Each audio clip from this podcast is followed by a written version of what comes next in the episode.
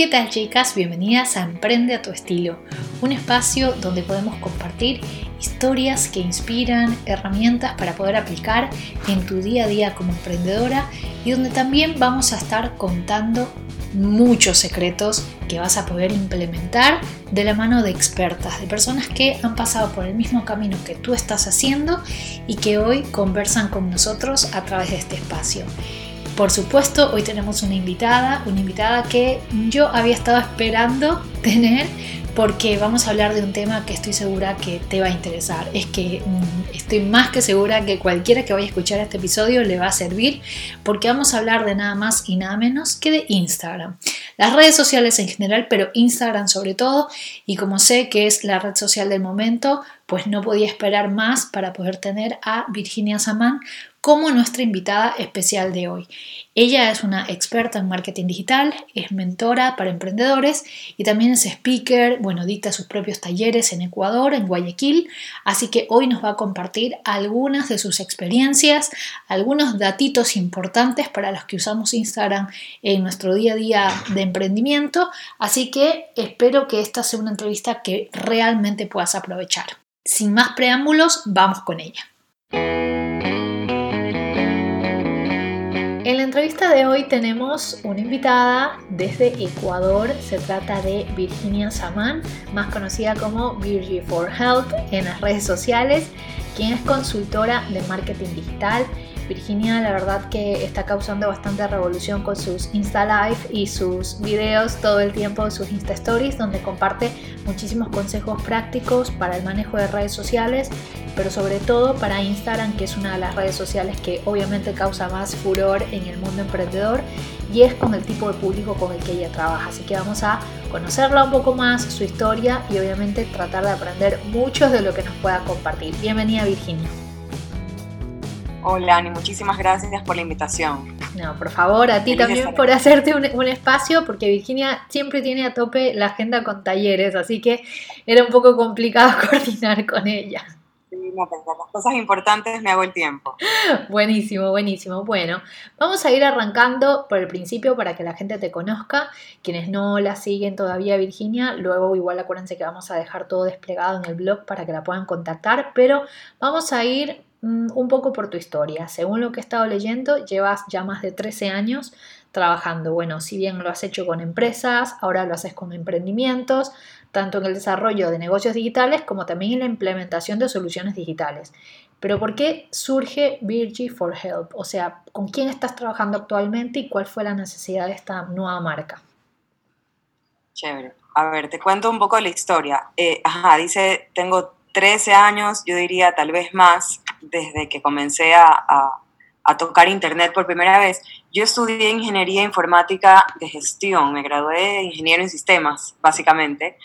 Eh, pero mi carrera eh, en la universidad que yo estudié, la Santa María, eh, siempre estuvo orientada hacia el tema de negocios. Entonces, justo en aquella época, hace algunos años atrás, em, en, el que, en el que me tocó esta carrera de tecnología, fue el auge de Internet. Entonces hubo esta explosión donde los negocios descubrieron esas nuevas vías a través de las cuales transaccionar. Eh, y no, yo me deslumbré, o sea, siempre realmente fui una amante de mi carrera, de la tecnología, de Internet, de todo lo que se podía hacer. Em, lo que estoy haciendo actualmente, ya hacemos como eh, fast forward en el tiempo, Em, lo inicié hace cuatro años, partí en el 2015 eh, y realmente fue un poco un tema de hobby. Eh, porque el último trabajo que tuve antes del que tengo ahora eh, era, yo participé en, como parte del equipo de una startup, que era una app que, que le quisimos copiar, entre comillas, a Instagram. Es decir, estamos viendo lo que estaba ocurriendo en Instagram, imagínate, año 2015, no había Instagram para negocios, no había ninguna de las herramientas que hay hoy para los negocios, pero la gente ya lo estaba usando para eso. Entonces dijimos, ok, la gente ya está utilizando estas plataformas sociales para convertir, para tener clientes, eh, vamos a facilitarles la vida. Entonces creamos esta aplicación. Eh, en principio era un piloto enfocado únicamente a negocios de emprendimientos, eh, de moda y accesorios.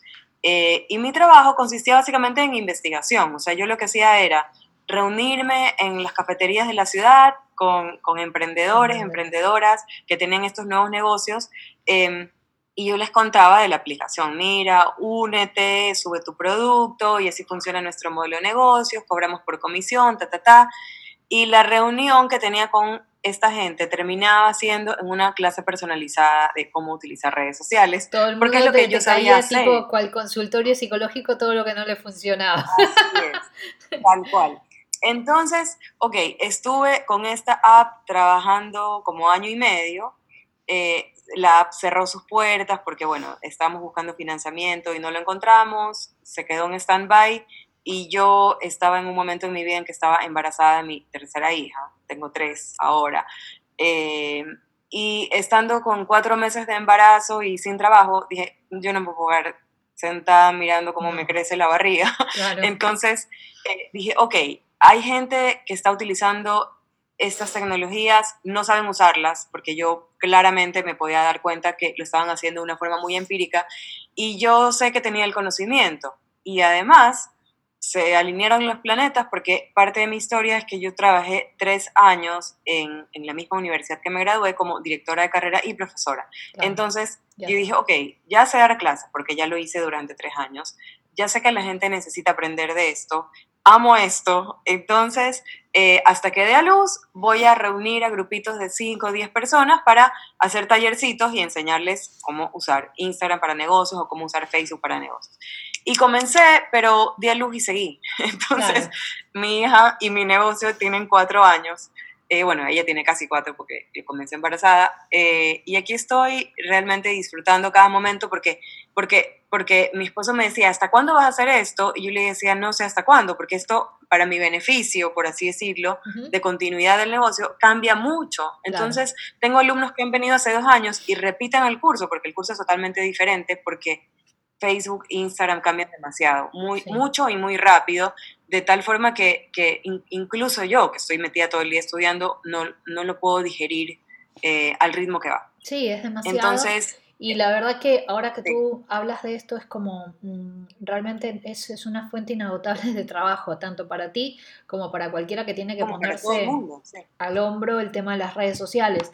O sea, la gente con la que tú trabajas actualmente son emprendedores. Ese es, ese es tu público, digamos, ¿no? Sí, en su 90%. Tengo también eh, algunas empresas grandes, de todas formas hago asesorías eh, y capacitaciones in-house a empresas un poco más grandes, más puntuales, con, con, temas de industria. Por ejemplo, la próxima semana tengo para un medio de comunicación, entonces le vamos a enfocar al periodismo, al medio de comunicación. Pero básicamente 90% es emprendedores. Perfecto. Vamos a ir metiéndonos en tema porque acá lo que queremos aprovechar con Virginia eh, es que se está volviendo una gurú del Instagram en Ecuador sobre todo y seguramente de que acá también nos vas a poder compartir muchas cosas. Hablemos puntualmente de esto. ¿Por qué Instagram vuelve loco? ¿Por qué obsesiona tanto a los emprendedores? ¿Qué es lo que tú ves con Instagram? ¿Qué pasa? A ver, yo lo que veo desde sus inicios, porque lo, lo, que me gusta es que, como te digo, tengo cuatro años siguiéndolo así a, a, a distancia muy corta, eh, Instagram ha tenido un súper crecimiento frente a otro tipo de plataformas. Todas han crecido, pero Instagram ha, ha crecido, digamos, en, en, en, una velocidad mucho más rápida. Y yo creo que parte del éxito de Instagram ha sido en su simplicidad. Recuerda que Instagram nació y por varios años fue, era una foto, y lo único que el usuario tenía que realizar como acción era poner un like, poner un comentario y punto. Luego comenzaron a poner los videos y la remataron, o sea, para mí esto ya fue la cereza en el pastel, el tema de las historias. Eh, las historias fue un formato que Snapchat realmente se inventó. Instagram lo tomó prestado y lo popularizó, eh, y, no sé, han tocado algo dentro de nosotros los humanos que tal vez no sabíamos que teníamos, que era, eh, no sé, nos encienden un poquito en el, cerebro eh, de, de voyeurismo, de, tema de consumir contenido en súper pequeñas dosis y al usuario le ha encantado. Entonces, estamos muy, muy prendidos con la plataforma y, y ha ocurrido un fenómeno no muy antiguo en la historia de los negocios, que es donde está el tumulto, donde está el volumen de personas, donde está la masa concentrada, surge el negocio. Entonces, las marcas decimos, ok, la atención de la gente está ahí, entonces ahí es donde yo quiero desfilar. Ahí es donde me van a encontrar y con un estilo mucho más fresco, más juvenil, más jovial, más informal, que lo que tradicionalmente eh, habíamos visto, por así decirlo, en otros medios. Entonces yo creo que por ahí va la cosa. Uno, la facilidad de uso y dos, la ligereza, si tú quieres, del estilo del contenido. Es algo muy, muy superficial, no, no en términos peyorativos, sino en términos de que va muy de la mano, yo creo, con la vida eh, tan rápida que estamos eh, viviendo ahora. Entonces, en vez de consumir por ahí eh, un, un comercial como era en la televisión de 45 segundos, tenemos 15 segundos. Píldoras, 15 segundos que nos queda súper claro el mensaje y nos gusta y nos encanta eh, y nos fomenta a interactuar directamente con la marca. O sea, tiene muchos, muchos beneficios, pero para mí yo rescato eso. Yo creo que hasta cierto punto, o sea, lo que tú mencionas de la simplicidad es relativo, o sea, en consumo es tal cual lo estás diciendo, pero para el que tiene que producir el contenido, Instagram se volvió como es. yo siempre, claro, yo siempre explico que es como la galería de arte de un emprendimiento, porque de pronto pasamos del concepto de instantáneo, de efímero a megaproducción, impresionar, inspiración, eh, dejar a todos boca abierto, dejarlos con ganas de más. O sea, se volvió un reto para quienes son los content creators que realmente todos los días, todas las semanas tienen que ingeniárselas para poder estar en la mente del consumidor. Entonces, ¿hasta qué punto esa, esa parte puede generarle estrés a un emprendedor? Así es. Eh, bueno, lo que, lo que tú has dicho comparto totalmente y adicional a eso está en que por primera vez en la historia de la comunicación, los emprendedores, los chiquitos, los que tenemos nuestras ideas creativas y queremos ponerlas delante del ojo del público, eh, realmente estamos compitiendo hombro a hombro a marcas gigantes. Y por ahí eh, tuve la oportunidad recién de ver un estudio justamente en la industria de la belleza eh, en la que ha, ocurrido algo impresionante, que muchas marcas indies independientes se las están comiendo vivas a las marcas tradicionales de toda la vida, eh, de maquillaje, por ejemplo, porque han sabido hacer las cosas, han ido, eh, digamos, al ritmo y han ido con la ola de cómo el, el consumidor digital eh, ahora está consumiendo el contenido, valga la redundancia. Pero es un tremendo desafío por, por, eso justamente. Hay mucha, mucha competencia y estamos además compitiendo con los grandes. Eh, y probablemente si somos súper creativos y la entendemos con mucho hiper menor presupuesto, vamos a poder lograr capaz mejores resultados. Esto también hace que, por ejemplo, un emprendedor cuando tiene que pensar ahora si se quiere enfocar en Instagram, ¿no? Obviamente tenemos otras redes sociales en donde puede también hacer contenido, pero creo que la mayoría de los casos, al menos lo que yo escucho también en talleres, es como que todos le ponen la apuesta a Instagram. Es como ahora se posicionó incluso más que tener una página web, tener una página en Instagram y que todo el contenido y que la producción de fotos y todo. ¿Hasta qué punto eso puede también ser, digamos, contraproducente para la parte de conversión? Porque no todos tienen eh, la posibilidad de poner tienda online dentro de Instagram. O sea, si vendes servicios estás jodido, por así decirlo. Eh, y entonces, ¿hasta qué punto es contraproducente solamente apostar por el contenido en Instagram? Eh, a ver, va a ser contraproducente simplemente porque estamos vamos a depender totalmente de lo que Mark Zuckerberg y su equipo y sus directores técnicos decidan. Entonces, ya pasó, este año hemos tenido un par de eventos en los cuales de repente se nos fueron los seguidores. Cinco veces van, ¿eh? sí, y cinco veces se ha caído la red social, o sea. Así es, algo, algo están haciendo. Entonces, el problema es cuando vamos, eh, entregamos, por así decirlo, todo el esfuerzo a algo que no nos pertenece. Porque la audiencia de Instagram es de los dueños de Instagram, no es nuestra. Eh, nosotros somos unos usuarios más de la plataforma. Entonces, em, la intención es que, mejor dicho, la estrategia es que las marcas deberían de intentar pasar estas audiencias que no son propias a que sean propias. Y aquí estoy hablando de algo que probablemente a algunos les suene como medio dinosaurio, pero estoy hablando de las listas de correo electrónico, que es como la última instancia, es el backup. Si se cae Instagram, bueno, pero si tengo el contacto de mi audiencia, puedo seguir hablando con ellos. Y además, eh, el pensar que únicamente todo nace y muere en Instagram tal vez es una visión incompleta porque eh, no te digo que vayas a montar una tienda web si tú aún no tienes los recursos para hacerlo, pero hay realmente bastantes opciones en el mercado, gratuitas, para tener una presencia propia, es decir, tu website, incluso si quieres su en línea, aunque no gratuita, eh, Pero si, si quieres pensar eh, ya a, a, mediano, a largo plazo, el llevar a tu audiencia de la plataforma social a tu casa, a tu terreno, a tu website, a tu lista, eh, te permite luego convertir o tener, eh, poder tener estrategias de remarketing. y de remarketing incluso utilizando la misma plataforma de Facebook o de Instagram. Digo Facebook porque Facebook es dueño de Instagram. Sí. Pero te lo ilustro de esta forma. Tienes tu audiencia en Instagram, les hablas, les encantas, te adoran eh, cuando quisieran tomar acción, porque a veces no siempre tu audiencia o el 100% de tu audiencia está dispuesta a comprarte en ese momento, probablemente lo haga después de uno, dos, tres años. Em, si los llevas hacia tu website, eh, tú puedes tener instalado, por ejemplo, el pixel de Facebook. El pixel de Facebook eh, es este código que monitorea por ahí toda la acción de un usuario de Facebook dentro de tu website y luego puedes rematarlos, por ejemplo, con campañas pagadas, tanto en Facebook como en Instagram, y probablemente conviertas un poco más, simplemente por el hecho de haberlos llevado hacia tu website.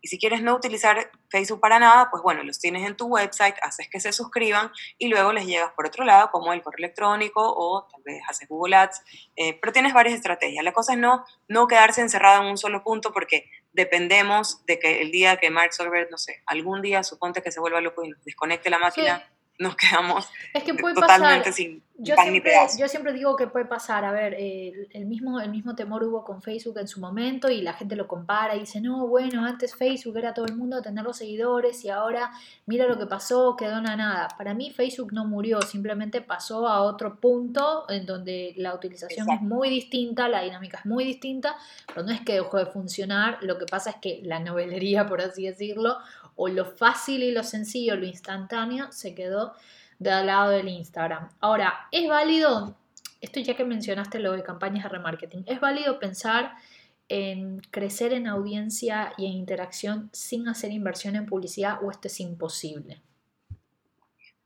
Chuso, la palabra imposible es un poco fuerte, no diría imposible, pero diría que no, em, hoy por hoy, este año, este día, el no estar invirtiendo eh, realmente es como que estés dando manotazos en un río contracorriente. Eh, imagínate que estamos, esta es la analogía que yo utilizo, estamos en una autopista con el tráfico parado, pero hay un canal que si pagas peaje puedes avanzar. Entonces yo diría, paga peaje y avanza. Eh, no te quedes trabado en el tráfico. Estamos eh, en un momento, en una curva de, dentro de la historia del, volumen de usuarios en las redes sociales, sobre todo en estas de la propiedad de Facebook, eh, en que está a full. Estamos súper llenos y cada vez es más difícil y, y, la tendencia desde hace, no ahora, desde hace dos, tres años atrás, es el decrecimiento en el alcance. Entonces, si no estamos invirtiendo, y mira que eh, la buena noticia es que la inversión no necesariamente estamos hablando de, ni de cientos ni de miles de dólares. Eh, yo conozco casos con baja inversión, te, estoy hablando de 20 dólares al mes, logran resultados bastante, bastante aceptables versus eh, la inversión en publicidad que antes teníamos que, que tener con medios tradicionales. Ahora, acá, paréntesis, bueno, por lo menos los que están en Ecuador, que sepan de que Virginia maneja un curso que tiene que ver con el manejo de ads, que esto es algo que también le da mucho terror a, los emprendedores. Yo me sumo en la lista porque lo he manejado desde el año 2013 por mi cuenta, pero debo admitir que llevo más o menos 6 o 7 meses en donde ya no me nace entrar a la plataforma de ads porque me marea. Entonces sí que es verdad que lo trato de compensar, como ella dice, a manotazos de ahogado, lo trato de compensar con un exceso de contenido, pero bueno, no todos los emprendimientos tienen la posibilidad de volcarse a generar un contenido diario todo el tiempo, estar las 24 horas. Y ahí es donde la publicidad sí o sí te da una mano importante, por lo menos cuando recién estás lanzando, ¿no? Acá hablemos también... Esa, como le llama. Claro, es que aparte el tema de la publicidad, eh, la gente lo tiene como, como, mucho miedo por el tema de, claro, tiene que ver con poner tus datos de tarjeta en una plataforma online, cosa que todavía en Latinoamérica genera escepticismo, pero que la verdad que no tiene nada de malo, de hecho es bastante segura la plataforma, eso sí debo decirlo. Así es, así es. Bueno, ¿cuáles serían los errores más comunes que encuentras en, un emprendedor solitario? No hablemos de, grupos de emprendimiento ni los que ya tienen un montón, sino un emprendedor solitario que arranca con una idea. ¿Cuáles son los errores más comunes al querer hacerlo todo, abarcarlo todo en las redes sociales? En este caso puede ser Instagram, que generalmente a la gente cuando dice voy a emprender, me abre un perfil en Instagram, ya no piensa en la web, no piensa en correo, no piensa en nada. ¿Cuáles son los errores más comunes que tú encuentras en tus clases y qué es lo que les sugieres? A ver, em, ya que estábamos hablando recientemente de ads, el error, un error súper común es intentar poner publicidad, que lo acabas de decir tú misma, este, eh, sin, sin saber, sin saber, hacerlo ciegas, porque Instagram tiene una virtud, Facebook en general, eh, que son muy fáciles de usar en sus capas superiores. Es decir, es, muy fácil, te ponen mensajitos, notificaciones, te dicen, mira, esta publicación eh, le va mejor que el 95% del resto, y, te lo ponen en bandeja de plata el botoncito, y te ponen 5 dolaritos, y tú dices que bueno, como me dejé de tomar dos cafés y ya estoy, eh, y caes en la trampa. No quiero decir que sean estafadores, ni mucho menos. No, pero sí es eh, cierto lo que tú dices Exacto, eh, tratan de convertirte en cliente, pero a la final eh, eh, es, este proceso de contratación de campaña publicitaria es mucho más complejo que poner siguiente, siguiente, siguiente en una pantalla de celular. Entonces yo veo que hay mucho error de eso, que la gente se, se lanza por, entre comillas, bien hacer, pero termina, yo diría que botando algunos dólares a la basura. Esto como primera cosa. otro error que que tal vez es un error que no le aplica a todo el mundo, podrían tener un tipo de negocio donde esto no se vea como error, eh, es que no haya un ser humano detrás de la cara de la ah, marca. Por Dios, Yo hablemos de eso. Yo sé que hay, que hay temas más industriales, más fríos, menos Instagram friendly, por así decirlo. Eh, pero si tú me preguntaste sobre emprendedor solitario y si eres un emprendedor solitario, seguro puedes aparecer frente a la pantalla de tu celular eh, a saludar a tu audiencia. Y no saben lo que se están perdiendo si no lo están haciendo. No, y aparte de eso, eh, yo hoy estaba publicando, bueno, hoy publiqué un, post en, mi blog eh, sobre marca personal y publiqué un video también en Instagram sobre marca personal y hay una premisa que funciona y funcionó toda la vida y no sé por qué la gente se olvida y es persona atrae persona. Entonces, eso es algo que, debería funcionar siempre en cualquier red social, pero bueno, sobre todo en Instagram, que es como, eh, sobre todo se da cuenta uno cuando hay un manejo solitario, por más de que la gente ponga somos una empresa, la verdad que todo el mundo se da cuenta cuando es un solo el que maneja todo. Entonces esto de no mostrar la cara, no hablar en un tono más, no voy a decir informal, pero en un tono amigable, que, yo sienta que hay un humano y que no es un bot el que está al otro lado del mundo tratando de enseñarme cómo manejar determinada situación ayuda un montón. Eh, pero bueno, sí, estos son los errores. ¿Y qué pasa también con la parte estética?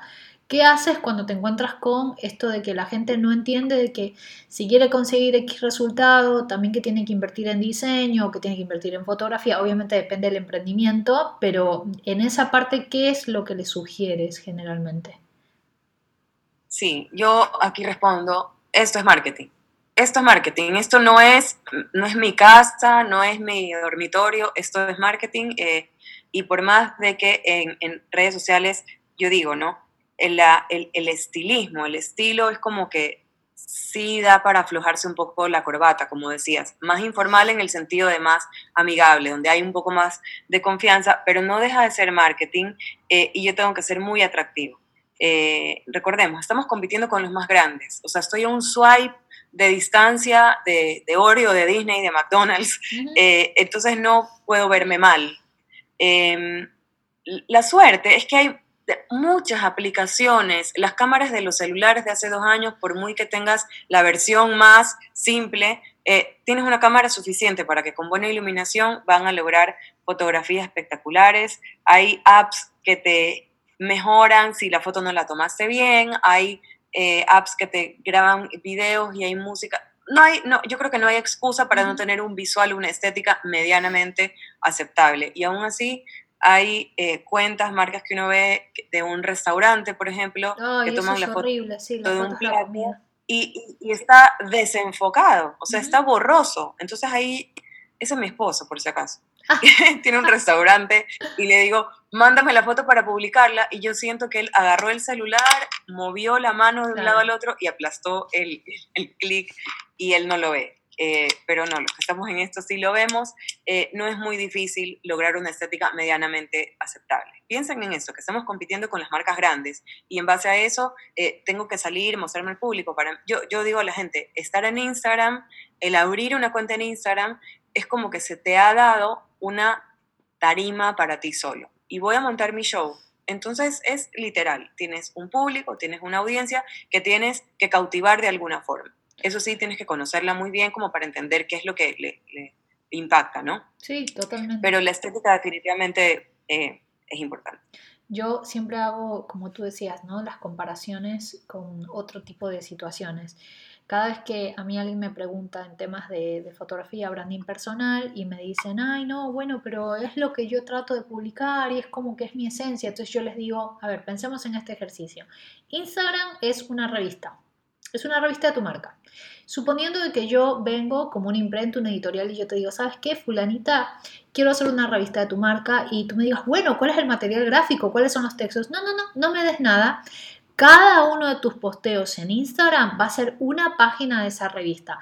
¿Me puedes dar por favor el acceso para imprimir esas páginas? ¿Las imprimes o no las imprimes? Y la mayoría de las personas me dicen, no, porque no, para una revista no. Y entonces yo le digo, entonces, ¿cómo puedes decir que manejas bien? O sea, si tú no te sientes eh, orgullosa, no te sientes como que completa con la imagen que estás proyectando ahí y no la imprimirías, para ti eso no es una hoja de la revista de tu marca, entonces hay algo que no estamos haciendo bien. Así que sí, es, es lo que tú explicas, ¿no? Si hubiera, si hubiera que explicar ahora el misterioso algoritmo de Instagram, que todo el mundo habla como si fuera el cuco de las redes sociales, ¿no? Alguna vez en uno de tus Insta Live yo lo escuché, em, escuché un poco la explicación y me pareció fantástica porque fue como me aclaró muchas ideas eh, acerca de cómo es el delivery de las publicaciones realmente a la audiencia que uno tiene, sin importar si son mil personas, diez mil, veinte mil, cien mil, pero cuál vendría a ser el funcionamiento para que la gente comprenda que no es que al mismo tiempo que tú publicaste le apareció al millón de seguidores que tú tienes, sino que tiene otro tipo de funcionamiento. Claro, a ver, este, el algoritmo es como la inteligencia de Instagram, es el cerebro. ¿Okay? que es el que hace que las cosas pasen. Entonces tiene que actuar en dos lados. Por un lado, cumplir con el, objetivo final de Facebook, Facebook digo como la marca padre, eh, que es que el usuario final esté contento. Para que el usuario final esté contento, necesita ver cada vez que ingresa a la plataforma contenido que le interese. Entonces, eso por un lado es hagas de cuenta que es tu curador personal de contenido. Cada vez que cada usuario se conecta a Instagram y ve su feed, es decir, su timeline, el, muro, entre comillas, eh, son, son publicaciones, son posts que el algoritmo de Instagram ha decidido por algún motivo que te va a interesar.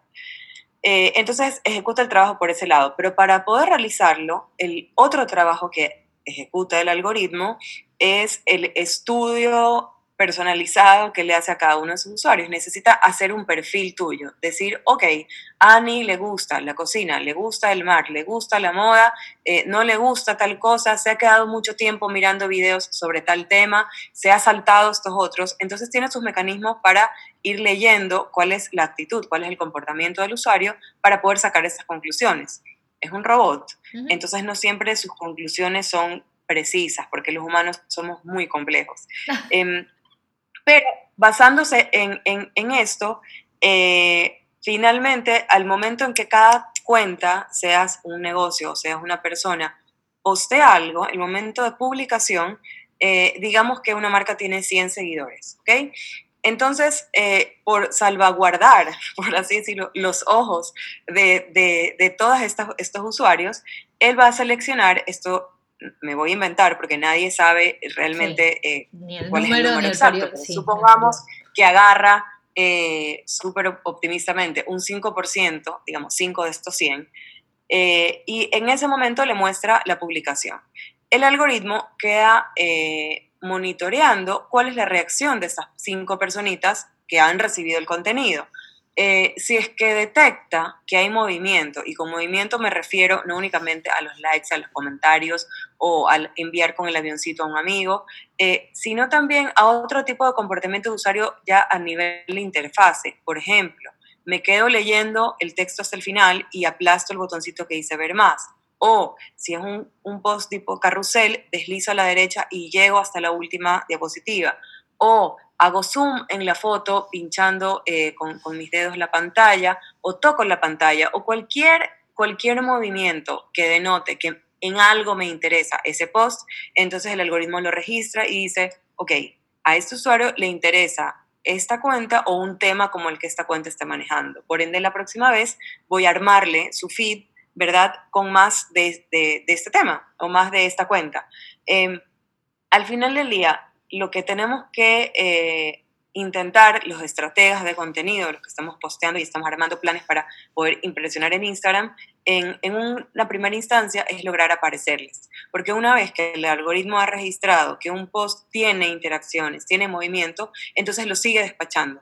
Por eso pasa que cuando nos metemos a nuestra cuenta, vemos que hay posts que fueron hechos hace dos días, hace tres días, y nos lo sigue mostrando. Y eso significa simplemente que esta inteligencia artificial piensa que eso es tan importante que a pesar de que han pasado tres días, me lo pone delante de mis ojos para que yo lo consuma. Y uno de los motivos que más logra eso es la relación directa personal que tengan. No sé si te hayas dado cuenta que normalmente con, con, quienes estamos emparentados, o sea, alguien que sea papá, mamá, hermanos, primos, sobrinos, mejor amigo, eh, son posts que nos persiguen, porque el algoritmo sabe por algún momento de nuestro historial de que ese es el primo o este es la mamá, entonces te va a mostrar el post. Em, pero como estrategia lo que tenemos que, intentar, eh, ese es el término coloquial que yo uso, que el usuario toquetee la pantalla cuando nuestro post esté delante de sus ojos, porque esto es un indicio de que es importante, de que es interesante y que debe mostrarse más. Entonces, primero hay que luchar por el alcance, por llegarle a más personas y esto lo logramos con engagement, que son estas, esos toqueteos, por así decirlo, de pantalla en resumidas cuentas.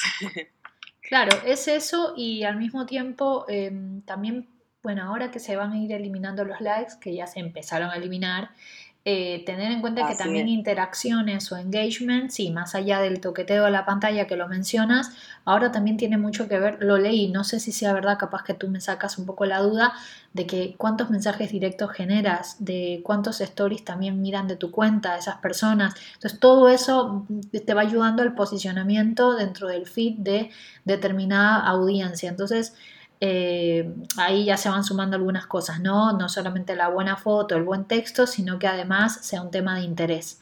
Ahora, si hubiera que explicar eh, o decir, viene un emprendedor X y te dice, mira, necesito elegir dos redes sociales para estar hoy, 2019 con miras a 2020. ¿Cuáles son las que se recomiendan actualmente? ¿Sigue siendo Facebook, Instagram o ya se habla también, lo escucho, WhatsApp Business? Eh, LinkedIn para algunos casos y YouTube, que también es bastante importante. Bueno, si me preguntas, a mí para, el tema de emprendedores, eh, escogería Facebook e Instagram eh, y te diría porque para poder tener esa presencia comercial en Instagram necesito de, una buena presencia en Facebook. Entonces, por eso, pero si podría eliminar Facebook, me quedaría con Instagram y YouTube. YouTube es un lugar al cual le tenemos que poner los ojos encima, eh, sobre todo por un tema generacional. Los niños y los chicos, los adolescentes, es lo que conocen y es donde van a quedarse y es donde están. Entonces probablemente ahí están nuestros consumidores de aquí a 5, 10, 15 años. Entonces los podemos ir atrapando desde, desde ahora. Eh, no pasa lo que pasaba antes, antes el medio, el gran medio masivo, por así decirlo, era la televisión y los consumíamos de todas las generaciones, entonces eh, por ahí nos hablaban a todos, pero ahora eh, hay esta distinción, ¿no? que dependiendo de cuán, qué edad tienes, tienes un comportamiento y tienes un canal diferente de consumo. Entonces hoy por hoy YouTube hay que mirarlo. LinkedIn lo recomendaría más para marcas que tal vez están más ligadas con el mundo empresarial, el tema de multinacionales, pero pero es interesante también porque está teniendo bastantes cambios, está creciendo también rápido, no tan rápido como Instagram, eh, pero lo que yo le digo a los alumnos, si, si, quieren estar en LinkedIn, lo cual sí les recomiendo de todas formas, eh, muchos creen que porque son emprendedores no deben estar ahí, pero le digo, ok, piensen que la gente los de recursos humanos y los departamentos de compras de estas grandes empresas están buscando proveedores y probablemente tu emprendimiento pueda ser eh, una buena solución para lo que están buscando estas grandes empresas. Entonces, también la, la miraría. Pero, pero si, si solo puedo escoger dos, dos, Facebook e Instagram, me quedo con estas dos. Y dentro de Instagram, esto ya como para ir cerrando, porque esta es otra de las grandes preguntas. Dentro de Instagram ya no es solamente Instagram, ya, ya no es el feed. Tenemos Instagram TV, tenemos Insta Stories, tenemos Insta Live. ¿Qué es, o sea, cuál es la presencia más fuerte que tiene que haber ahí? Si tienen que elegir entre Insta Stories, Instagram TV, ¿se puede prescindir de Instagram TV al día de hoy teniendo un emprendimiento o no? o eh, es más importante ahora publicar a diario en Insta Stories versus en el feed, que ya por ahí lo puedes hacer dos veces a la semana y no pasa nada. ¿Qué influye más ahora en Instagram? Así es. Eh, es una excelente pregunta. No tengo datos oficiales, te voy a hablar de lo que yo siento. Sí, sí, yo también tengo mis, sentimientos al respecto. No, sacando sus conclusiones de lo que, de lo que vas usando. No hay ahora todavía eh, digamos, según las estadísticas oficiales así comunicadas por Instagram, al día de hoy todavía no es verdad que la gente está más tiempo en los Insta Stories que en el feed. Eh, pero en mis estadísticas de, mis alumnos, de mi gente, de mi audiencia, eh, me indica que la gente sí está tendiendo más a quedarse en las stories que ver el feed y eh, tanto yo en mi cuenta como mis alumnos en las suyas, porque les pregunto, sienten que las stories les están dando, me voy a atrever a decir que mejores resultados que el feed. Lo dije. Sí, sí, sí, es que a mí este, me ha pasado lo mismo. Los últimos meses me ha pasado lo mismo, sí. Y pasa por lo que, lo que tú mencionaste hace un rato. El Insta Story te da algo que no necesariamente te da el post tradicional de Instagram, que es el mensaje directo con el usuario.